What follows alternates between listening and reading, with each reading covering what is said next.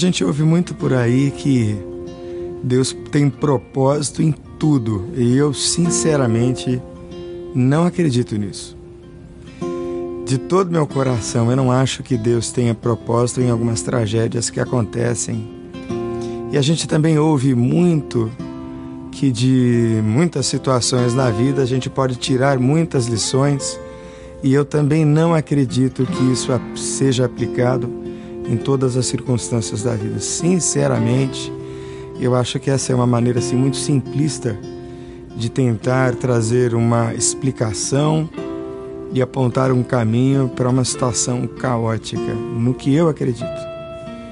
De todo meu coração é que a gente vive num caos desordenado das relações humanas e de tudo mais que se possa experimentar. Nós vivemos num mundo machucado pela queda. Tudo é muito imperfeito, tudo é muito difícil e às vezes muito trágico.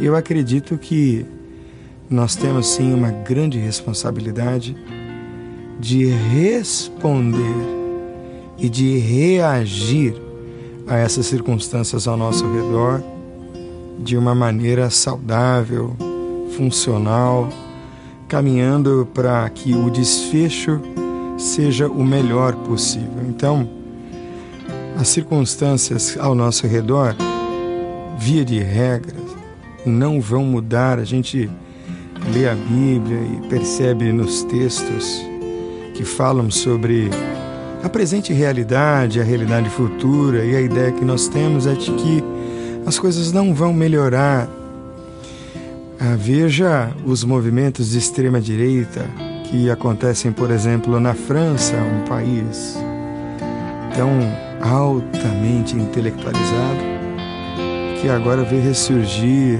ah, raízes xenofóbicas. Assustam a gente, de modo que o progresso parece ser um, um, uma ilusão por mais tecnologia, por mais avanço nessa naquela área, fundamentalmente o homem, o mundo e o universo estão vivendo mergulhados no caos.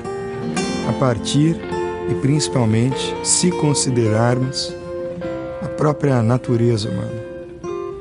Então a vida o tempo todo desafia a gente para uma resposta, para uma reação que não seja olho por olho e dente por dente, muito embora isso no Velho Testamento tenha sido instituído para que houvesse justiça e respeito às leis.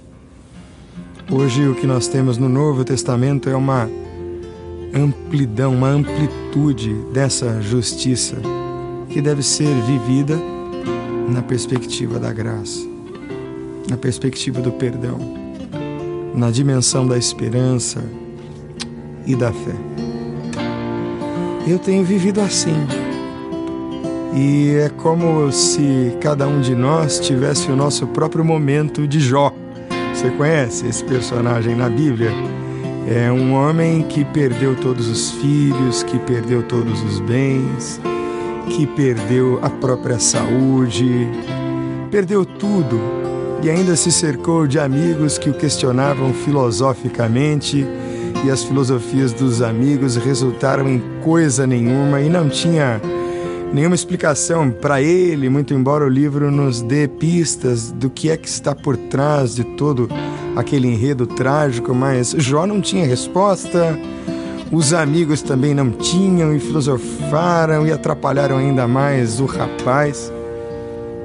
Mas foi a sua reação perante a perda que o levou a um desfecho completamente feliz. A Bíblia diz que o final de Jó foi muito melhor, foi muito mais bonito do que o que ele já tinha no começo, muito embora as perdas estavam lá registradas na história dele.